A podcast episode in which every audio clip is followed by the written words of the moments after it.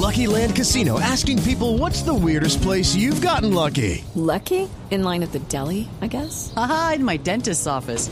More than once, actually. Do I have to say? Yes, you do. In the car before my kids' PTA meeting. Really? Yes. Excuse me, what's the weirdest place you've gotten lucky? I never win and tell. Well, there you have it. You can get lucky anywhere playing at LuckyLandSlots.com. Play for free right now. Are you feeling lucky? No purchase necessary. Void where prohibited by law. 18 plus. Terms and conditions apply. See website for details. Si usted está no solamente en Bogotá o en Cali o en Medellín o en Bucaramanga o en las principales ciudades del país, sino que está en otro lugar, ha escuchado ya este reporte de Santiago Ángel de lo que está pasando y comienza a ser preocupante. No es un asunto solamente coyuntural, no es un asunto que sea únicamente relacionado con algunos fenómenos puntuales, sino que pareciera que finalmente la contaminación del aire comienza a pasarnos factura después de décadas, después de siglos de falta de atención y de cuidado al medio ambiente. Hemos querido darle un enfoque científico a esta discusión para saber de dónde venimos y para dónde podemos ir y sobre todo la gran pregunta es qué podemos hacer entre todos para evitar que esto siga ocurriendo. La emergencia ambiental nos obliga, entre otras cosas, a dejar los carros en las casas durante un periodo más largo. Nos obliga, entre otras cosas, por ejemplo, a no hacer eh, deporte ejercicios físicos en las localidades con mayores problemas. Incluso tener que usar tapabocas industriales en los sitios en donde hay esas alertas. Y es un fenómeno que nos preocupa profundamente y por eso hemos llamado a Alberto Uribe Youngbloed. Él es doctor y magíster en Ingeniería Ambiental de la Universidad de Cincinnati, consultor de muchas instituciones en el mundo y director del Departamento de Ingeniería Ambiental de la Universidad EAN. Doctor Uribe, bienvenido al radar, gracias por atendernos. ¿Por qué llegamos hasta este punto, doctor Uribe? Bueno, digamos, la situación como tú lo estás planteando efectivamente tiene que ver con nuestra actividad, particularmente después de la revolución industrial. llevamos unos 150 años como humanidad al basarnos, al basar nuestra energía principalmente en la combustión de combustibles fósiles, lanzando los materiales de, de desperdicio de esa, de esa actividad a la atmósfera al principio de la de, digamos de esa historia pues nosotros no éramos ni tantos ni usábamos tanto para que tuviésemos algún tipo de consecuencia en la atmósfera del planeta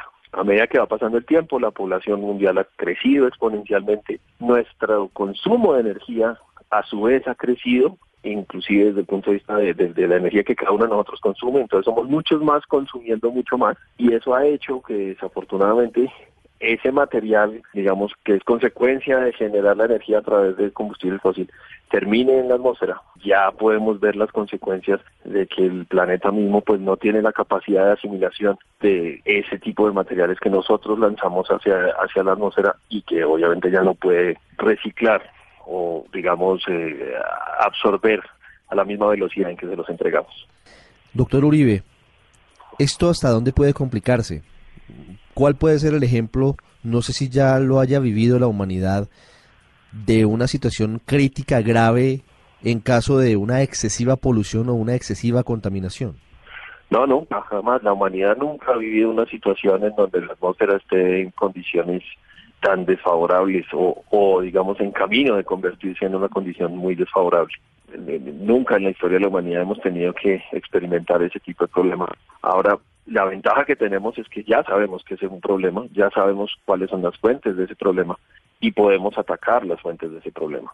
Entonces, pues yo sí creo que vamos a ser capaces de hacerlo. la principal solución sería una migración de la principal fuente de energía, que son en este momento los combustibles fósiles, a diferentes fuentes de energía que no tengan como consecuencia un deterioro de la, de la atmósfera, o por lo menos de las zonas de la atmósfera en, la Tierra. Va a tomar tiempo, nos va a tomar un esfuerzo grande, pero estoy seguro que lo vamos a lograr. Y solo con eso, obviamente es grande el esfuerzo, pero ese cambio de la fuente de energía de los combustibles fósiles, de la CPM y de la gasolina, puede lograr detener este avance que a veces parece demoledor en la contaminación del aire que respiramos? Sí, si tú te fijas, la principal causa, digamos, de que los índices de calidad de aire se nos estén deteriorando es una de las eh, consecuencias de la combustión que es el material particulado. Es el hollín, llamémoslo así, el humo. Eh, claramente sabemos que un incendio forestal o un tipo de cosas también genera humo, pero esas condiciones naturales también las podemos controlar. Digamos, nosotros lo que hacemos es que todos los días estamos generando esos humos sobre todo en las aglomeraciones urbanas, pero que se, ellos se va repartiendo a través de todas las atmósferas. Si dejamos de generar ese tipo de, material, si dejamos de generar esos humos, pues claramente no tendrá la atmósfera eh, una concentración alta de ese tipo de, material y por ende la consecuencia de tener lo que es los eh, digamos los efectos hacia la salud humana y animal que conocemos pues obviamente se reducirán consecuentemente. ¿Qué alternativas hay? ¿Cuáles son esas energías que sean lo suficientemente eficientes y limpias para reemplazar a la gasolina o a la CPM? Porque pareciera que estamos en pañales todavía. Los vehículos eléctricos, por ejemplo, aún no están masificados y su método de carga parece engorroso. ¿Cómo puede hacerse esa transformación?